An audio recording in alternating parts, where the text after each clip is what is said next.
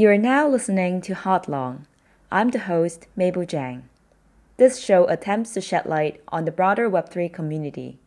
The guests will include Web3 operators, investors, or ecosystem participants of other forms. The show will also have a special focus on the Asia based Web3 world. Connect East and West. Enjoy the warmest Web3 conversation.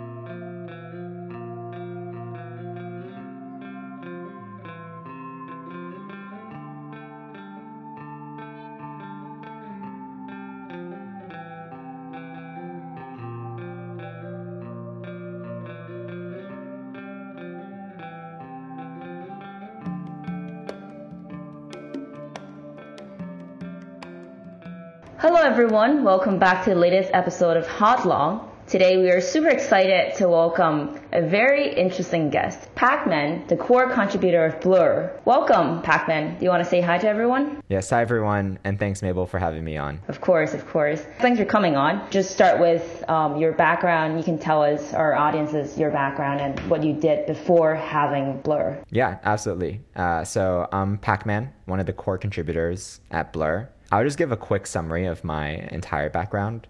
So, I basically got my start in Silicon Valley around eight years ago as a software engineer. Uh, started off as a software engineer, engineer at a tech company called Teespring, uh, worked there for about a year.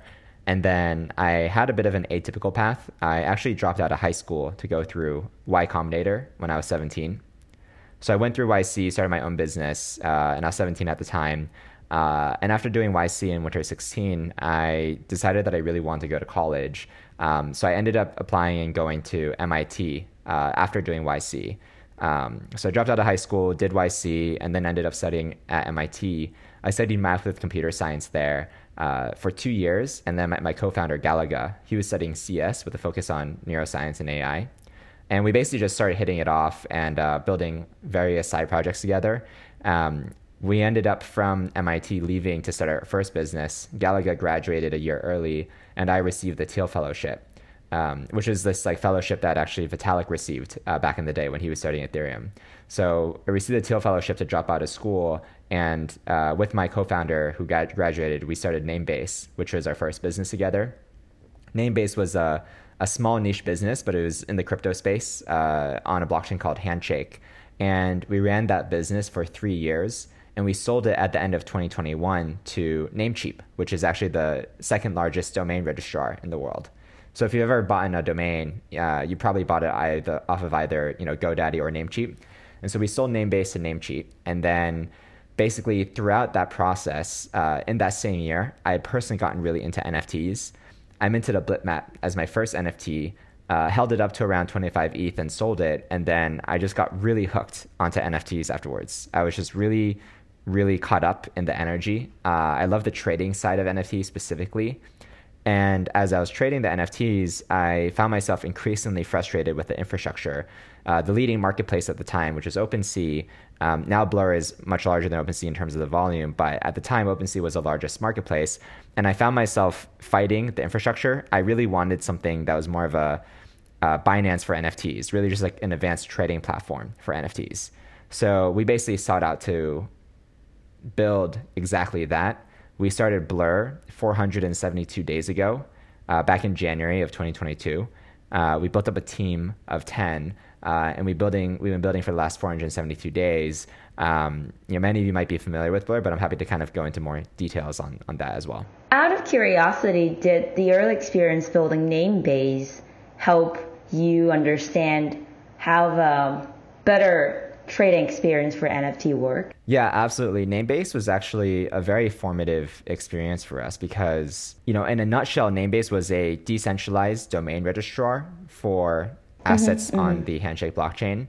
But because it was so niche, there was no infrastructure for Handshake at all. We had to build all the infrastructure ourselves. And we had to even build a fiat on ramp. So we were a registered money services business and we also built our own spot exchange. It had just a single pair, HNSBTC.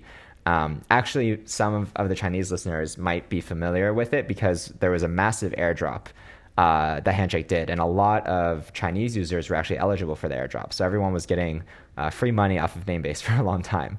But um, we basically had to build all of this infrastructure, and we had to build our own spot exchange. And I think that experience was really informative to us for Blur because when we were looking at the NFT space, we realized that what we really wanted was something like an advanced exchange for NFTs, and we knew we had the capability to build that because we had built um, you know, an exchange, a very different kind of exchange. It was a centralized exchange at Namebase, whereas uh, you know Blur, it's a you know decentralized NFT marketplace on the Ethereum protocol.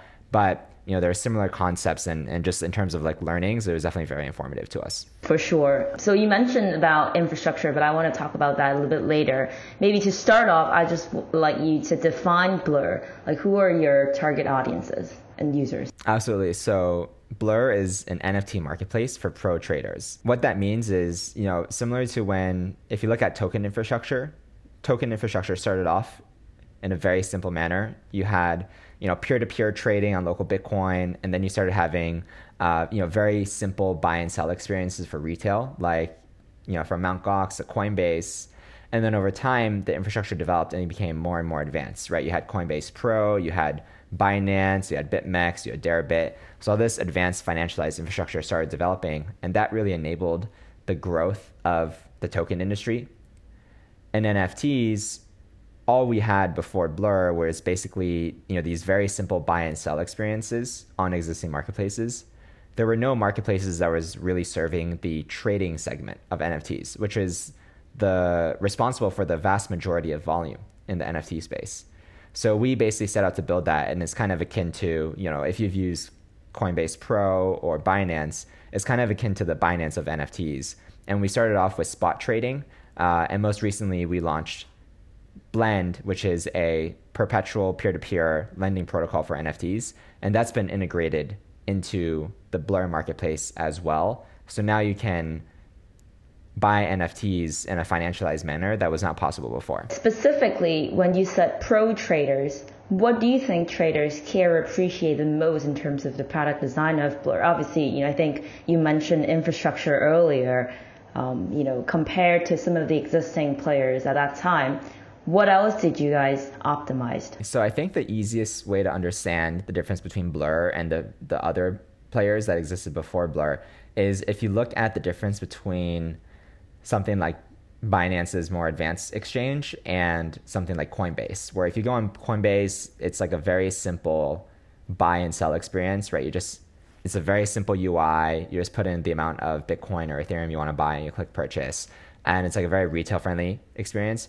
Whereas if you use, you know, Binance or BitMEX or Deribit or any of the other ex- advanced exchanges or any of the more advanced like spot exchanges, you have you know, a depth chart, an order book, price feeds, everything's updating in real time. There's a lot of condensed information. It can be quite overwhelming for a newcomer or retail buyer, but for an advanced trader, if you're, you know, making trades in size, buying a lot of NFTs, flipping them, um, this is the kind of interface that you actually want for NFTs. And so that is what we built for Blur uh, that's like the first product that we built. And then we ended up introducing more efficient ways of executing trades in the market uh, through the smart contracts as well. And I can get into that um, in a bit. But basically, we started off by just building more for a target user that was actively trading NFTs versus like a retail newcomer, maybe they just want like a normal shopping experience that's very simple. Um, and, and we kind of diverge from that and focus on the very active trader. If you don't mind, I actually wanted to double click on the fast because like you always emphasize fast on your website and everywhere. You know, the fast is 10x faster than any of the other marketplace, so on and so forth. So when you're saying fast, like you talked about the trading experience, the smart contract execution, are there any other optimization that you've done, you've done that you also would consider make yourself stand out? Yeah, definitely. So there's a number of dimensions that we focus on. One was we were the first real time exchange for NFTs.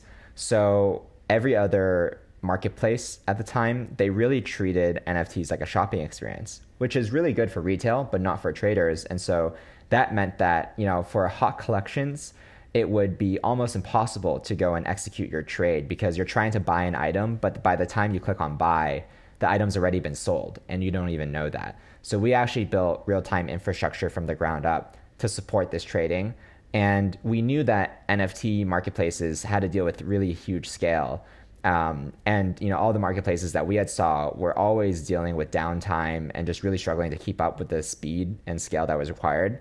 So in order to build Blur, we actually recruited a bunch of our friends from MIT that had worked on you know real time systems and trading systems in the past. So we recruited our engineers from you know Citadel, Five Rings Capital, which is a trading firm, um, you know Twitch, uh, companies like that, where we had confidence that they would be able to build up this real time infrastructure. And then on the smart contract side, we also recruited one of our acquaintances from MIT. They previously worked with Starkware, MakerDAO, and we built a uh, bidding system that basically allowed you to uh, bid using funds from uh, a bidding pool, which is this like on-chain pool. And you using those funds, you can not only bid, but you can also buy NFTs using that pool at the same time. And while it sounds very simple, it is actually a big unlock because prior to Blur, the only way to bid was you had to convert your ETH into WETH, um, you know, wrapped ETH. And if you wanted to buy an NFT, you had to convert it back from wrapped ETH over to ETH. So it's this really annoying thing where you have to kind of manage your ETH and your WETH balances. And especially, I mean, for an experienced person, it's annoying. For a new person, it's also annoying because you have these like two different currencies that you're using to buy these assets. So that was another inefficiency that we worked on resolving. Uh, so there's a combination of you know real time infrastructure that we had to build, uh, and also protocol level enhancements to make the process of trading NFTs better. Very helpful. So I think now we can dive into talk about Blend a little bit more because I think like you know now you explain how you optimize and improve the whole trading experiences, and then you also mentioned that it's targeting pro traders. So you just deliver this um, new P2P perpetual lending protocol called Blend.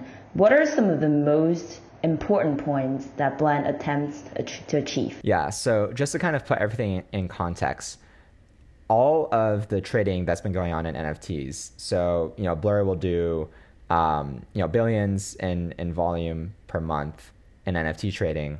All of that volume is actually spot volume. Um, and that's because NFT infrastructure is still very, very primitive compared to token infrastructure, which has had, you know, 10 years to really develop. So if you look at an exchange like Binance, you know, spot volume is actually a very small portion of their total volume. The vast majority of the volume in the market is from more financialized volume, right? It's like derivatives, it's margin, it's futures, options, etc. And NFTs did not have any of that infrastructure. So the next evolution from what we can tell was improving the economic efficiency of NFT trading, which meant, you know, unlocking the value held in NFTs through borrowing and lending. So we wanted to build a lending protocol for NFTs. The thing about NFTs though that's a little bit tricky is that, you know, they are fundamentally different from tokens. They're non-fungible items, and so you can't just copy paste what worked in the fungible token market and apply that to infrastructure for NFTs. So we had to basically build a new protocol from the ground up to support the fact that NFTs are non-fungible as much it's a much more illiquid market. And what does like a lending protocol and borrowing protocol look like um, you know in that context? Uh, and so we ended up working with dan robinson at paradigm. And you know dan was one of the key inventors of uniswap v3 which is you know the largest dex on ethereum. And we basically ended up working with him to design from the ground up a nft lending protocol uh, that was basically catered to the nft market but then, like, what what important things like do you think the borrower or the users of Blend would care? Yeah, absolutely. So there's two sides of the equation. There's you know what's the unlock for borrowers and what's the unlock for lenders. The first unlock is in a lending protocol. So if you're familiar with DeFi lending protocols, most of the popular ones like Aave and Compound are peer-to-pool protocols where you know everyone is basically pooling their ETH and supplying it at the same loan terms. It's usually like a 60% LTV or something like that, or 50%. Um, uh, and the protocol basically has to limit the max LTV that can be given to borrowers because it's a pooled model. So you have to basically be more conservative because otherwise you have systemic risk, right? If there's ever like a price drop, then the entire pool of the entire protocol, protocol can be wiped out. Uh, and so basically that means that uh, in a peer-to-peer uh, in a peer-to-pool model, you actually have to have uh, more conservative uh, conservative risk parameters because you have to have the same risk parameters for everyone. Versus in a peer-to-peer model, each lender is basically able to make loans given their own risk profiles and, and tolerances and you know understanding of the market. And that basically means that you can actually have loans across a full spectrum of risk. Basically means that in a peer-to-peer model, you can have higher LTV than is possible in a peer-to-pool model. When you look at that, the existing peer-to-peer models that we were looking at, they were very confusing because stop me if I'm just kind of giving too much context, but basically it's important to kind of understand like the the landscape before blend was launched in order to kind of understand why we designed blend the way it was designed all of the peer-to-peer protocols that we found were very borrower unfriendly in the sense that for each loan they would have a, a principal uh, an interest rate and also a, a fixed duration so pre- every peer-to-peer nft lending protocol prior to blur was a fixed duration protocol. So it's like you could take out a loan for 30 days, for 14 days, for seven days, but it was a fixed amount of time. And that meant for borrowers that they need to remember to actually repay their loan within a specific period of time. And if they forgot, then they, their loan would get liquidated. Um, and this happened multiple times. We, we would talk to people where they mentioned that they had like forgot to set a reminder. Because they forgot to set a reminder, they actually lost their NFT, even though they had enough ETH to repay their borrow. And in addition to that, not only was that you know difficult for borrowers to manage, but also for lenders because they had to basically lend out uh, their NFT for a, a, a fixed duration of time, and they couldn't basically like liquidate their position. It meant that they had to be more conservative on the lending terms because they needed to be confident. If you're going to make a 30 day loan, you need to be confident that the collection price will basically stay high enough over that entire 30 day period such that you're going to get your money back. That means you need to be more conservative than, uh, for example, an exchange, where when you borrow funds on an exchange, the exchange usually has an instant liquidation process. That means that the exchange can actually offer you much higher LTV on your borrows than if the exchange, you know, had to take 30 days to liquidate you. So basically, you know, that's the context in which Blend was designed. So what we did was we actually designed a peer-to-peer perpetual NFT lending protocol where each loan is actually made within from an individual lender. So it's not pooled. Each lender can choose their risk parameters, but the loans don't have any duration. Instead, the lenders can basically call their loans at any point in time, in which case the loan goes into an auction to find another lender to step in. And I can talk into the talk about the specifics uh, of how that exactly works.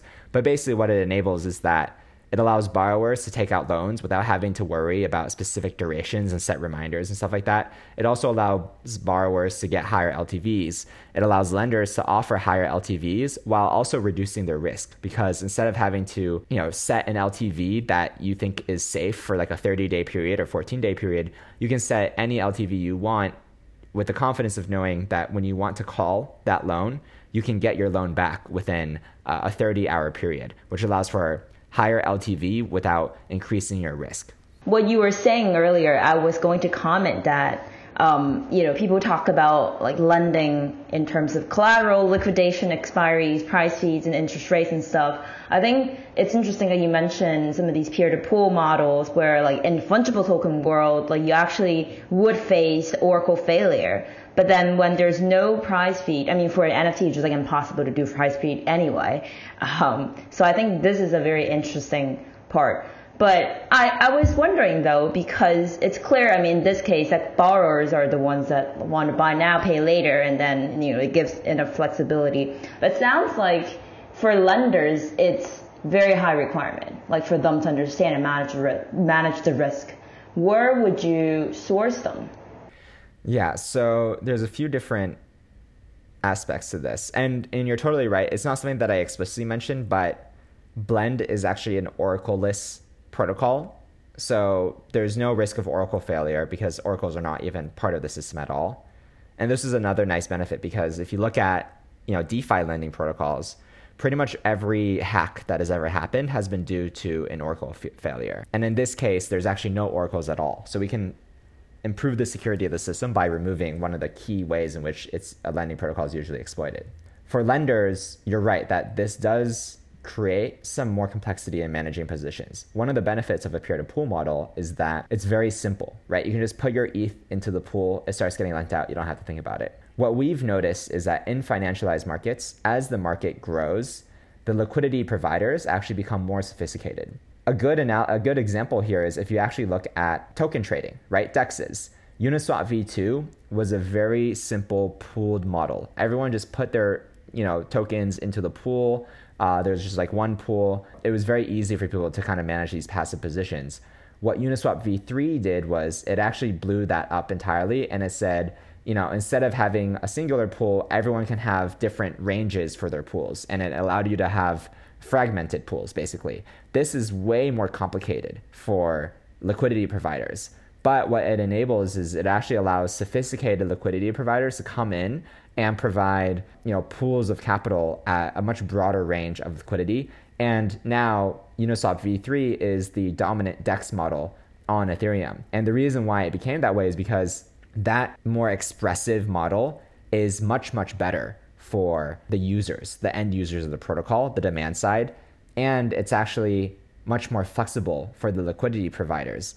So in every kind of space, maybe the space starts out with like these like very simplistic liquidity providers that are less sophisticated, but basically over time as the space grows, the liquidity providers and pretty much like every financial market ever they end up becoming more sophisticated in order to chase yield in more creative and diverse ways.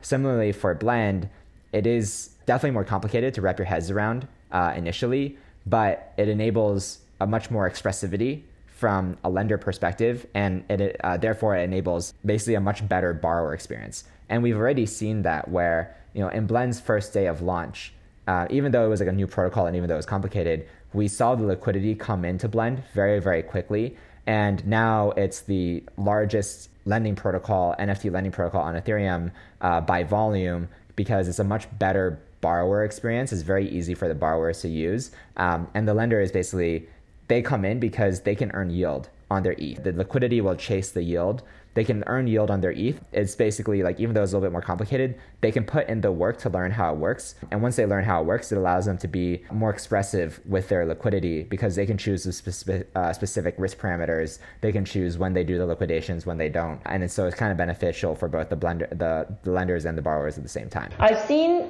on one of the tweet thread, you guys are saying that you're only offering for Azuki, Punk, and Milady, I think. Mm-hmm. Yes. Um, was that like intentional risk control? Yeah. So because Blend is a peer-to-peer model, we can enable Blend on many more collections than a normal peer-to-pool model. Because in a peer-to-pool model, because you have this issue of systemic risk because when in a peer-to-pool model the counterparty it's not a pool it's all of the lenders providing liquidity into that pool the only thing the pool does is that it basically forces everyone's risk parameters into the same risk parameters. Like you could you could mimic that on Blend, for example. You would just have to make make it so that all the lenders are all choosing the same terms, and you can do that. But that the issue with that is that because you have a lack of diversity in terms of the risk parameters, you now have a much greater level of systemic risk. So for peer to pool models, uh, whether it's in DeFi or NFTs,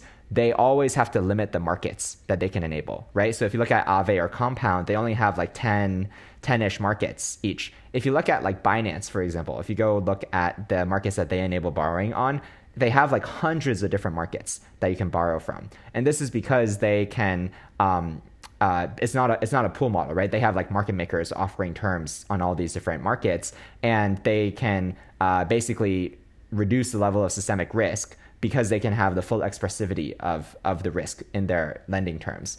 You know, similarly with Blend, Blend can, because it's peer-to-peer, can basically be enabled on many more collections than if we had gone with a pooled model. But because this is a new protocol, we wanted to make sure that there was sufficient liquidity, lending liquidity for each of the collection that we supported. So we didn't want to launch with like 100 collections at once because then it would fragment liquidity. And it's a new system and we want people to kind of learn how it works. And so we decided to start with only three collections at three different price points to allow the market to basically learn how the protocol works and build up liquidity in them. Uh, and then from there, we can add and, and, and whitelist new collections. Um, and the reason why we started with, with such a few number was because we wanted to build up a liquid, efficient market. And the way that blend works, basically, it's like you know, if there's yield to be made, lenders will come in and liquidity will come in and it'll become efficient. Like the market will just become efficient over time, that it always trends towards that direction. But if we had gone with 100 different collections, maybe the market would have trended towards efficiency over the course of a month. But we didn't want the market to trend towards efficiency in a month. We wanted the market to become, you know, liquid instantaneously on day one. So that's why we started with only three collections, just to kind of concentrate the liquidity and attention so that people could learn. Uh, and then now you know, it's been a few days, and I think the lenders are kind of learning how the system works a little bit more and more. So we'll be adding new collections shortly. Got it. I have two more questions that's related to this. So one question is around liquidation. Now, because it's bear market, you know, gas is low whatsoever. So then, like, there's no such thing called like liquidation failure or like there's no clogging. But like in bull market, I can almost see that this type of thing just gonna happen. So have you guys considered moving to some of the other, I guess, like EVM chains?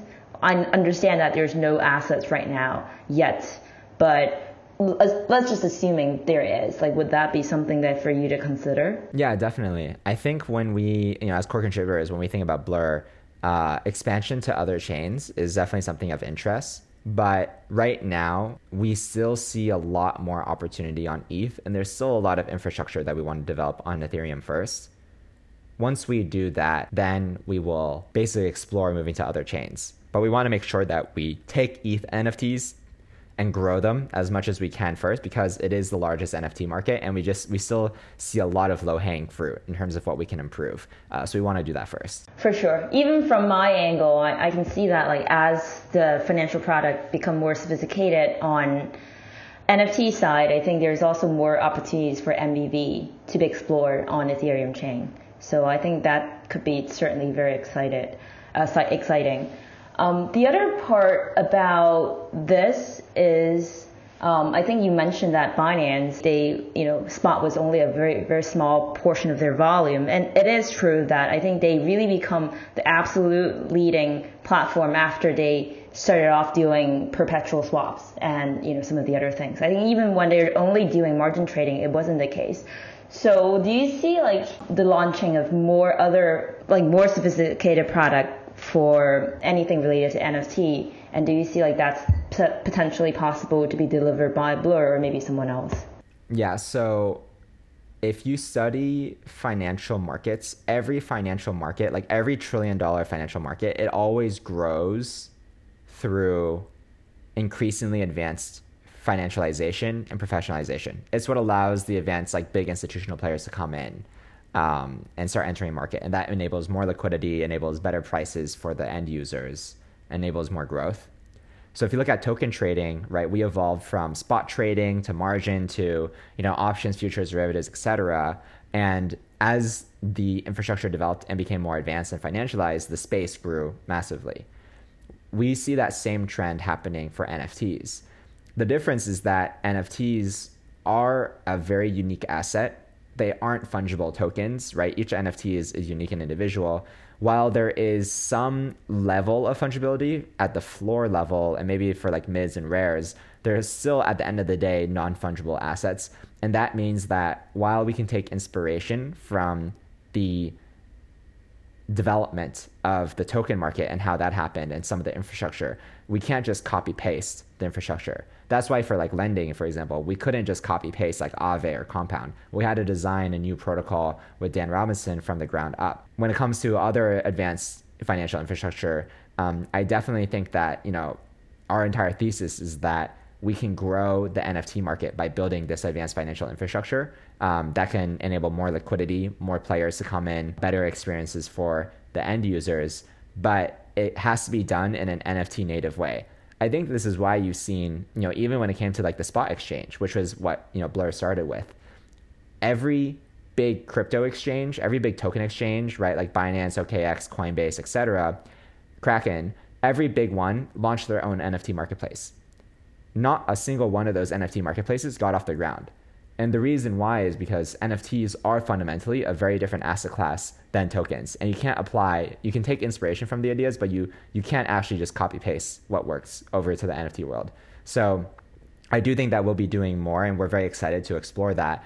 But I think it's going to require more invention as well because if, if we were to just copy paste some of the ideas over from tokens to NFTs, I am quite confident it would it would not work out. It would only work if we you know basically invented something new that was NFT native. Very inspiring, that's for sure. So now let's switch gear a little bit and talk about the governance of Blur because I thought that was very interesting and that's also like very tightly kind of blend into whatever that you guys are doing for setting the parameters. So what can the holders of Blur, uh, like Blur token, use their governance power to do, especially for um, blend protocol. Yeah. So the key thing that we thought about when it came to designing the token was one of the beauties of Web3 is that we found Web3 makes it possible to basically give the end users of the protocol control and value accrual over the network, right? Because at the end of the day, the only thing that matters for a marketplace, like a marketplace is only valuable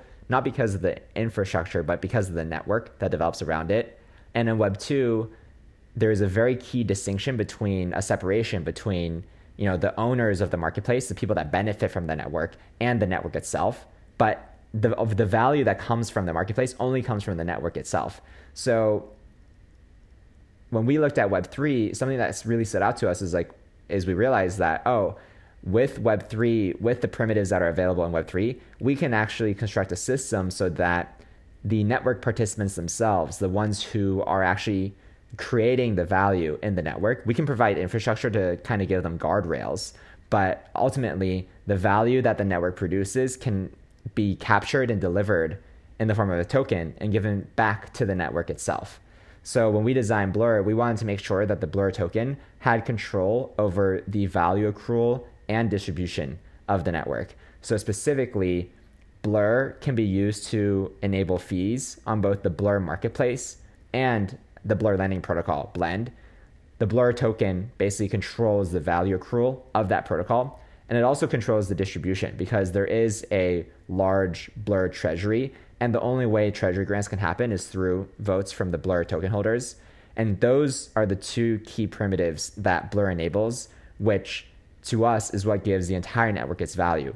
Because as long as you have a token that gives you control over the value accrual and distribution of the network, then that's basically what gives anything value, right? It's like being able to capture financial upside of the growth of the protocol, which only happens through the decentralized adoption from the community. So that's that's really how we think about Blur.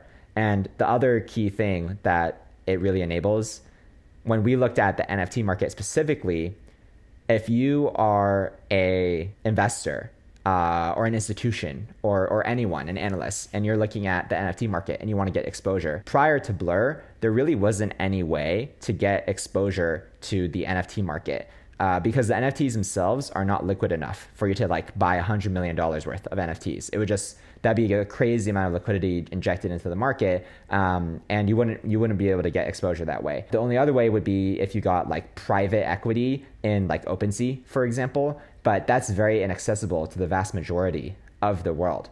Whereas now, with the existence of Blur, because the majority of volume in the NFT market is flowing through the Blur Marketplace protocol, and now the majority of volume in the NFT lending market is also flowing through the Blur protocol uh, blend. Basically, now there is a way for anyone to basically get you know decentralized exposure to the growth of the NFT market, not just beta to the entire market, but also exposure to the fastest growing segment of the NFT market, which is the financialization uh, and the pro segment of NFTs, which you know, like token markets, is is that institutional advanced trader market is actually the the fastest growing you know segment is like the most valuable segment. So what Blur the token enables is it, it lets anyone get exposure to that growth and to that market.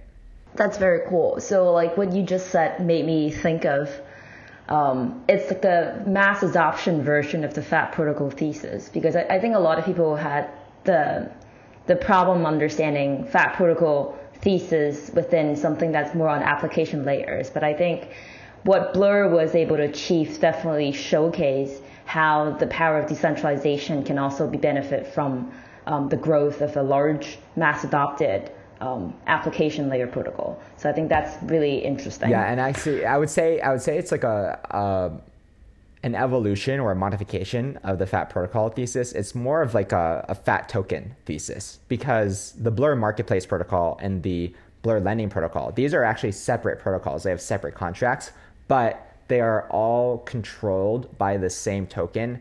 And the reason why it makes sense is because they are all related to the growth of the NFT industry. So whether you believe that NFT, you know, spot adoption will grow or whether you believe NFT financialization will grow, the Blur token because it's the same token that controls the value accrual of both segments, it's basically like a fat token that encompasses, you know, index exposure to every segment of growth of the NFT market. Very nicely spoken. I have one last question for today. Do you think the current UI design, uh, sorry, UI UX design for Blur, which is optimized for the trading of community-oriented NFTs like the PFPs and stuff, can also work for the in-game or in-app asset trading. When I said in-game or in-app, I was more thinking like, you know, STEPN app or maybe some other games that have like an integrated, contextualized trading experience. So if not, then how do you envision the market for those asset trading to be? Yeah, I think the interface absolutely can. When we think about the evolution of Blur, I think Binance really gives a good case study where they started with focusing on the pro traders and the crypto natives. And then over time, they expanded their product offering and protocol offering towards broader segments of the market, right? So there's like a very nice Binance app, there's a very nice Binance retail website, right? But then there's also the futures trading, the advanced spot trading, you know, perps trading, etc. Um, and it's a very broad product offering. When we think about Blur, we would definitely, you know, we focus on the NFT natives, but as core contributors, you know, we always have an eye towards expanding the product and building on top of the foundation that, you know, Blur already has. When we think about the current interface, ultimately the interface is really geared towards advanced trading of NFTs at large. So any type of NFT, whether it's a PFP or an in-game asset, you know, if it's a if it's an asset that has an image or some sort of visual representation and traits, if it has those properties, then it's something that can be suited to being traded on Blur. If it's something like a one of one piece of artwork or you know, there are certain types of NFTs that have very specific, unique properties. So, for example, you know, ENS names, right? Names don't really have like a visual component, and right, it's just words. Um, so that's that's a very different type of asset, and that's not something that Blur is as suited for. Uh, and one of one art, it's a little bit different because you're not really ever going to be trading that. You're really kind of like buying and holding for a long, long time. So that is like not as good of uh, an asset type, but anything that is actively traded and visual in nature with traits, that's something that Blur is definitely well suited for, uh, even in its current form. Awesome. Thank you so much, Pacman. It was really a nice conversation to have with you, and um, I hope our audience also learned quite a bit from this conversation. Yeah, absolutely. Thanks so much for having me, Mable.